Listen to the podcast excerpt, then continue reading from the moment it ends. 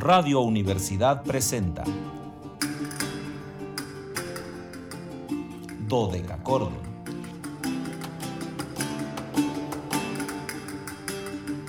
Un programa para encontrarse y reencontrarse con los autores y composiciones de la antigüedad, el medioevo, el renacimiento y el barroco.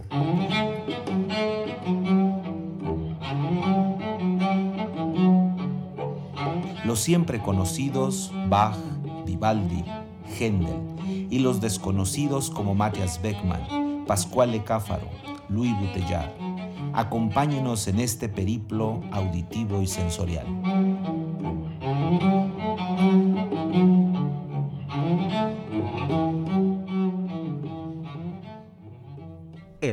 De la Universidad Autónoma de San Luis Potosí marca las 13 horas con un minuto, una de la tarde con un minuto.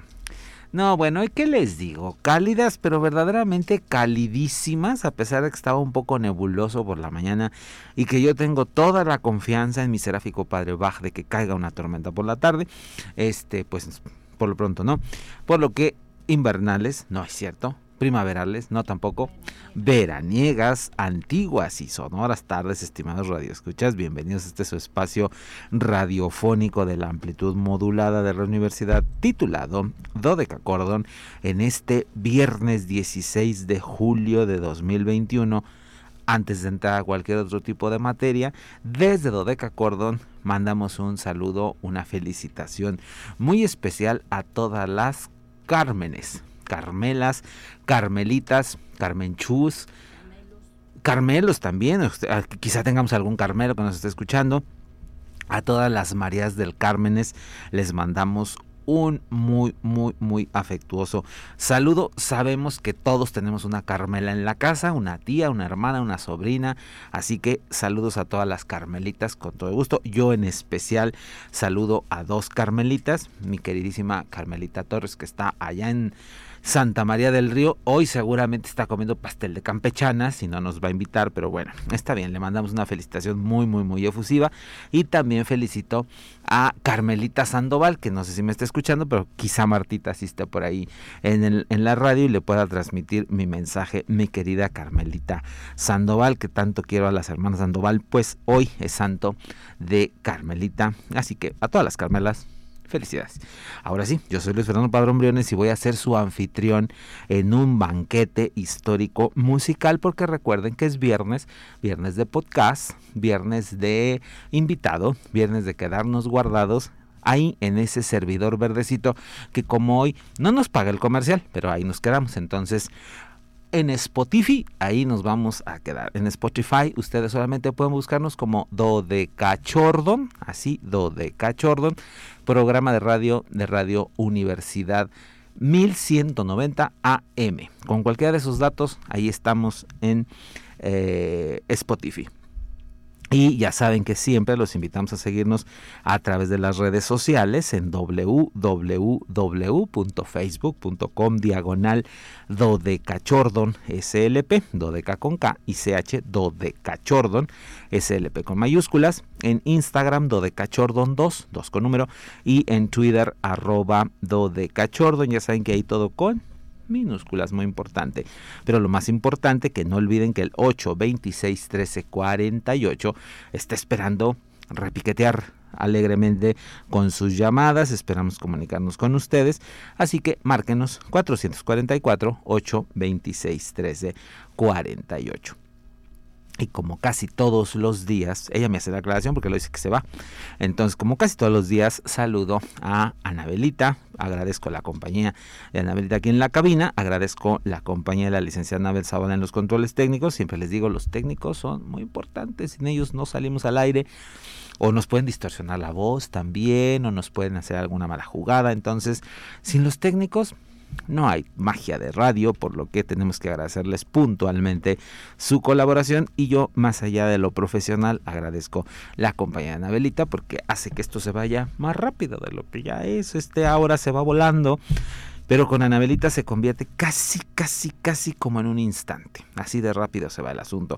Y también agradezco a Luis Fernando Ovalle allá en Matehuala. Él permite que nos enlacemos con XHUASM FM 91.9, que es nuestra estación allá en Matehuala. Y bueno, pues hoy ya saben que es viernes, viernes de invitado, viernes de podcast y siempre tenemos un intérprete de estilo históricamente informado del que no conozcamos sus datos de nacimiento. Algunas veces solo sabemos el año, algunas veces sabemos el mes y el año, pero no sabemos nada más. Y en algunos casos hemos roto esta regla, esta tradición, esta secuencia porque coincidentemente tenemos ese día un intérprete de histórico, de históricamente informado, que sí nace ese día y bueno, pues lo honramos porque algunas veces no vamos a poder volver a invitarlo hasta dentro de dos o tres años. Es el caso de hoy, que tenemos a una de las más importantes clavecinistas de, la historia, no solamente del, momento, es una de las grandes maestras del clavecín ella es Christian Boytz. Christian Boytz nació un día como hoy. Ella sí nació un 16 de julio, pero de 1933. Espero no decir mal la fecha. Este, por lo que hoy estamos recordando 83 años de esta importantísima, verdaderamente importantísima eh, ejecutante del clavecín que fíjense, me voy a adelantar a dos, a dos cosas. Eh, Cristian tiene una, una, una historia muy peculiar. Eh, estudia, muy rápidamente es reconocida, muy pronto empieza a tocar grandes repertorios de música historicista y en algún momento ella cree que no sabe lo suficiente sobre la música de Bach y entonces se retira a estudiarla. Y perdemos a Cristian unos años, eh, casi una década, no tenemos datos de, de, Cristian, y de repente vuelve a aparecer haciendo grabaciones de Bach, de música que no se había grabado en ese momento de Juan Sebastián Bach. Nos dio primicias sobre muchas de las obras teórico-prácticas de Juan Sebastián Bach que las dejó plasmadas en LPs, sendos LPs y eh, bueno, pues ella había nacido eh, en Anvers, en, Antwerp, como se dice en, en franco-belga, y va a estudiar ahí mismo.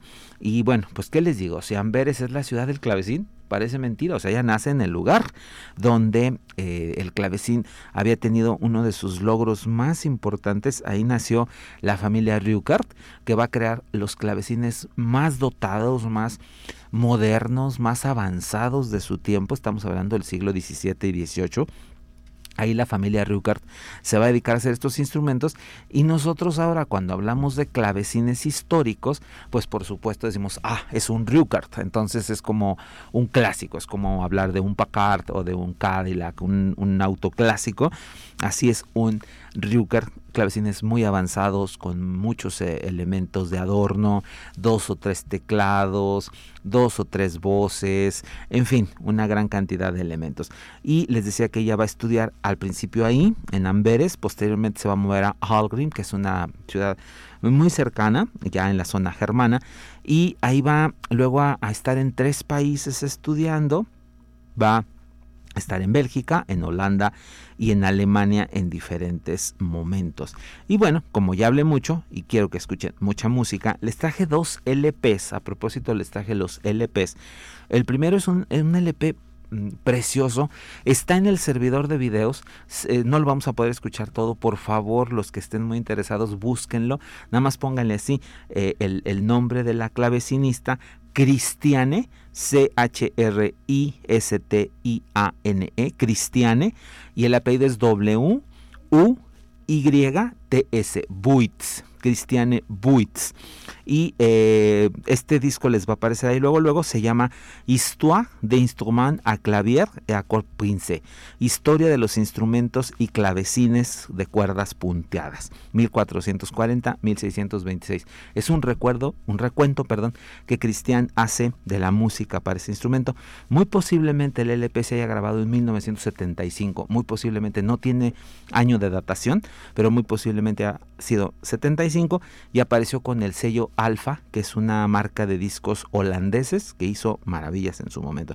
Vamos a escuchar la primera parte de este disco donde eh, Cristian interpreta piezas en un virginal, es un instrumento muy pequeñito, van ustedes a, sentir un sonido muy punteado, muy, muy claro. De aquí vamos a escuchar, si Anabelita no me dice nada, vamos a escuchar todas las cuatro piezas de Johnson Medley, vamos a escuchar, eh, perdón, el medley de John Johnson, luego eh, el balo del Gran Duque de Jan Peterson Hisbelling y luego Lotus Depot de Farnaby y las diferencias sobre la dama lo demanda de Antonio de Cabezón. Nuestra invitada del día de hoy, Christian Boyd's Historia de los instrumentos punteados.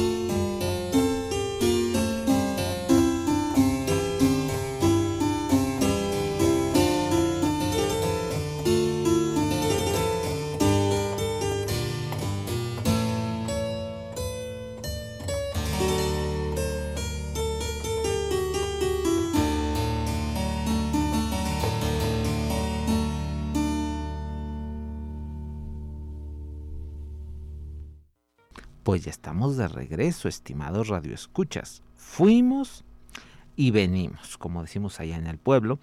Hoy que les estamos ofreciendo música con la gran Christian Boytz, que es nuestra invitada del día de hoy. Les decía que, bueno, eh, Christian Boytz es una de las mm, clavecinistas más em, acuciosas, quizá no con la... Mm, no quiero usar la palabra fama porque no es la adecuada, todos han tenido una fama de acuerdo a su actividad, pero eh, con la difusión que tuvieron algunas otras personalidades de su generación, como bueno, pues el mismo maestro Gustav Leonhardt o algunas otras eh, figuras de este tamaño, que pertenecen a la segunda generación de, instrumentistas históricamente informados, que ya tuvieron acceso a mejores instrumentos, a, a más conocimiento per se, de qué era la música barroca, de para qué servían los tratados de música en el barroco, cómo mm, la interpretación mm, distaba demasiado de lo que se hacía en el, en el romántico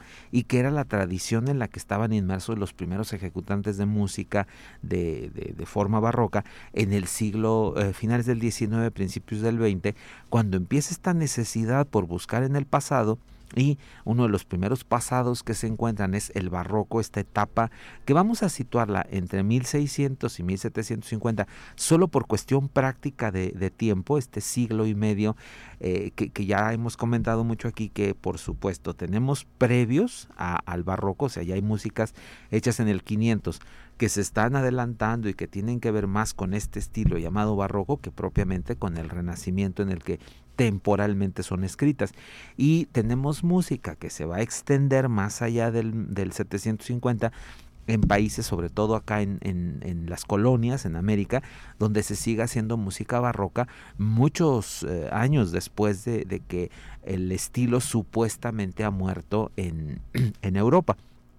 Entonces traemos una tradición de, que todo esté escrito en la partitura, de que cuando ustedes abren una partitura, el compositor ya tuvo que haberles puesto cantidad, calidad de sonido, distribución de sonido, dónde vamos a hacer un piano, un forte, un crescendo, un decreciendo. Todas estas eh, particularidades de la música ya están escritas en la partitura. Ustedes abren el papel y ahí está todo lo que el compositor quería decir, a diferencia de la música barroca que no tiene nada. O sea, las indicaciones son eh, a veces inexistentes, lo único a lo que llegamos es al compás, porque eh, el, e, eso sí se tenía que indicar, pero no siempre, porque muchas eh, veces el el compás estaba dado por la danza, la danza a la que estaba citada, alemanda, curante, giga, burré, etc. Entonces, si, si el, el, compositor no quería especificar el compás, pues estaba eh, implícito en la danza, ¿no? Todos estos conocimientos ya los tiene la generación de Christian Boytz y con ello se pueden acercar de una manera más fidedigna al, al, al documento. Eh, y con ello, personajes de esta, esta segunda generación de intérpretes históricamente informados se pueden ir mm, adentrando en repertorios ya no tan estándar, o sea, no las mismas obras de Bach, las mismas obras de Vivaldi, sino ir metiéndose a otros mundos que estaban ahí un poco desconocidos. Les decía que, bueno, Cristian nació con el apellido Crevecoeur, eh, sus padres eh, fueron una, una pareja bastante sensible al arte ahí en la ciudad de Amberg, y ella muy joven va a contraer matrimonio con Alphonse Boitz, de donde va a tomar su apellido eh, artístico, por eso la conocemos como Christian Boitz, pero ella en realidad es Christian Crevecoeur de Boitz, eh, así lo llamaríamos nosotros acá. Eh, desde muy pequeñita, les decía, tuvo inclinaciones musicales, primero estudió piano e incluso llegó a dar este, recitales importantes cuando tenía 10 años y un, par de años después comenzó a, dar conciertos ya con orquesta ahí en Amber. Y en esos ínteres conoció el clavecín, que era un instrumento que empezaba a ponerse de moda. Y con ello eh, va a decidir estudiarlo, por lo que les decía, se mueve a diferentes países y aprende el clavecín, pero también por esos momentos eh, va a conocer el órgano, el órgano tubular, y también se va a dedicar a estudiarlo. Entonces, ella va a crecer al mismo tiempo como clavecinista y como organista, y va a dar una cantidad de conciertos en diferentes partes de, Europa, pero impresionante, ¿eh? su catálogo de conciertos de esos años es impresionante y muchos de estos conciertos quedaron grabados para la radio y en algunos casos para la televisión holandesa, por supuesto, son algunas grabaciones en blanco y negro aún, algunas otras ya en color de los primeros años de Christian Boyce como ejecutante. En 1968 va a cofundar la Camerata Bélgica, una agrupación de las primeras agrupaciones especializadas en música históricamente informada que tuvimos y, en la, y con la cual grabó si mal no recuerdo, fueron tres discos con la Camerata Bélgica, eh, que dio cuenta de algunos de los repertorios para clavecín con orquesta, pues que no se conocían por, por aquellos años. Vamos a ofrecerles un poco más de este disco. Eh, ahora vamos a escuchar un eh, clavicémbalo, ya un instrumento mucho más avanzado, y vamos a escuchar la pieza Mid Villain de Conrad Paumann y el andante también de Conrad Paumann Tom Garner, perdón, eh, para luego regresar y comentarles un par de detalles más sobre nuestra invitada del día de hoy, Christian Boitz.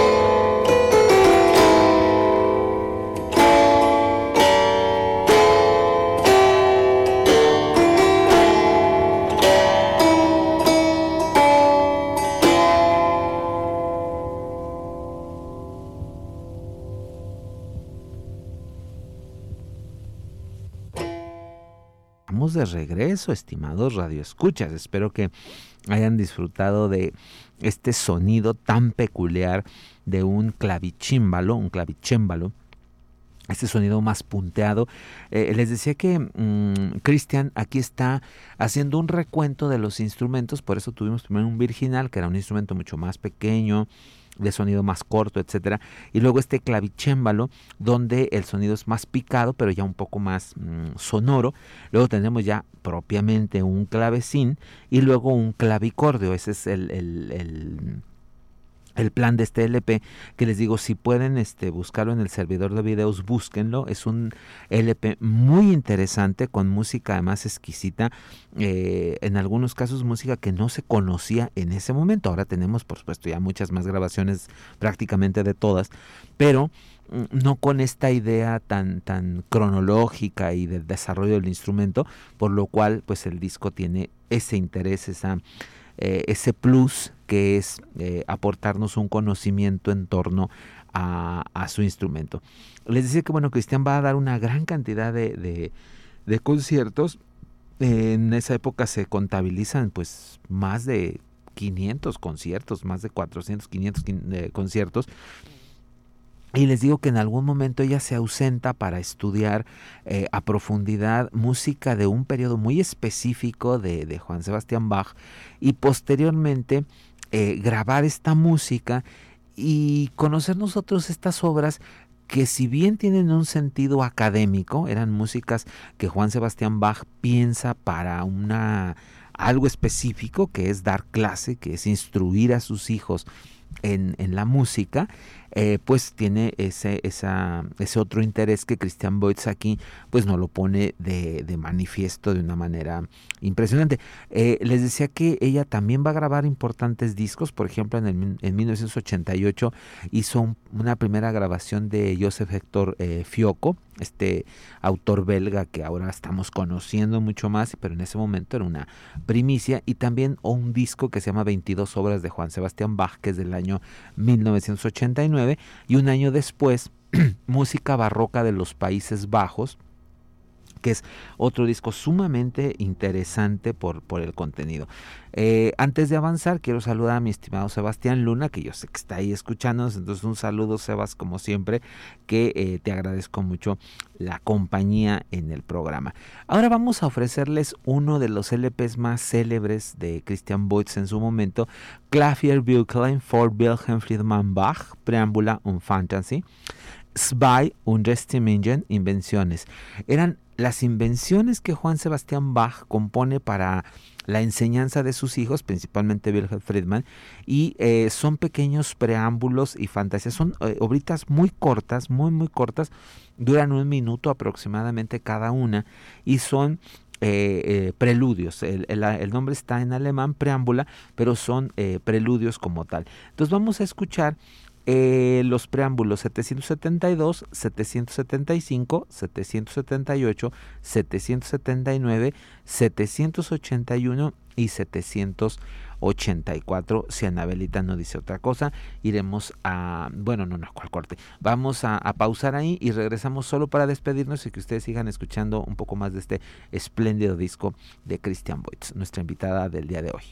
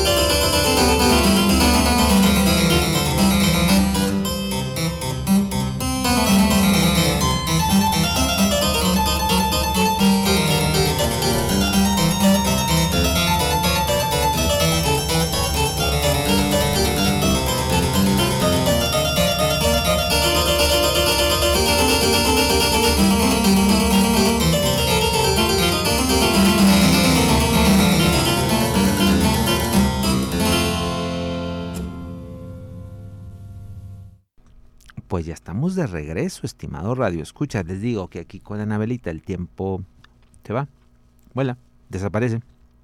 Ya, ya, ya nos quedan nueve minutos de programa. Bueno, ella dice que siete, porque siempre dice que tenemos que cortar al 58, porque si no se nos va el tiempo peligrosamente. Entonces, si Anabelita lo dice, pues así será, para que no entremos en discusiones de orden filológica. Hoy que estamos este, homenajeando a la gran Christian Buitz en el 83 aniversario de su nacimiento, hoy que es viernes de invitado y que coincidió con, con tener a esta mm, artista, porque Christian Buitz es una de las grandes eh, intérpretes de este instrumento, pero les digo, no solo se quedó en, el proceso de tocar, sino también es una investigadora muy acuciosa que en su momento aportó muchas novedades al, a la historia del, del instrumento, eh, se preocupó por mm, acercar al, a los mm, alumnos en ese momento, a sus alumnos, eh, nuevos repertorios, nuevas formas de hacer música. Y con ello, bueno, pues por supuesto, los beneficiados hemos sido los escuchas con cada vez más posibilidades de tener eh, acceso a, un panorama eh, amplio, cada vez más amplio de música y con esto, bueno, pues eh, decidir qué escuchamos, qué nos gusta, qué no nos gusta. No porque nos guste Juan Sebastián Bach nos tiene que gustar todo Bach, o no porque nos guste Vivaldi nos tiene que gustar todo Vivaldi. O sea, es una depuración, pero la depuración tiene que ver con la cantidad de música que podamos escuchar. Y gracias a, investigadores como Christian Boitz, pues eh, ahora disponemos de casi todos los catálogos, casi todas las obras catalogadas de muchos eh, intérpretes, de, muchos compositores que quizá eh, los hubiéramos conocido, pero muy seguramente hubiera tardado más este proceso. Vamos a despedirnos escuchando un poco más de este disco que les comento, este disco que hace eh, alusión a las obras creadas por Juan Sebastián Bach para educar a sus hijos, les decía principalmente a Friedman Bach, y vamos a escuchar ahora el preludio 8, 9, 10 y quizá alcancemos a escuchar el 11 en esta espléndida interpretación de Christian Boitz. Yo soy Luis Fernando Padrón Briones, les agradezco el favor de su atención, vuelvo a agradecerle a Anabel Zavala su compañía en los controles técnicos y a Luis Fernando Ovalle allá en Matehuala y los espero el lunes en una emisión más de Dodeca Acuerdo donde nos encontraremos con el aniversario de una obra, 313 aniversario del estreno de la cantata dramática Axi Galatea Epolifemo HW72 de Geoffrey Hendel.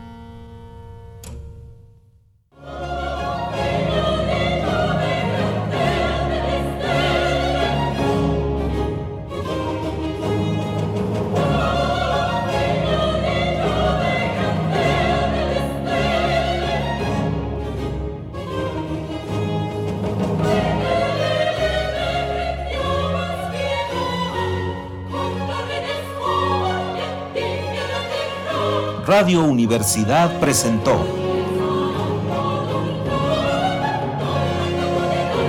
Dodecacordo.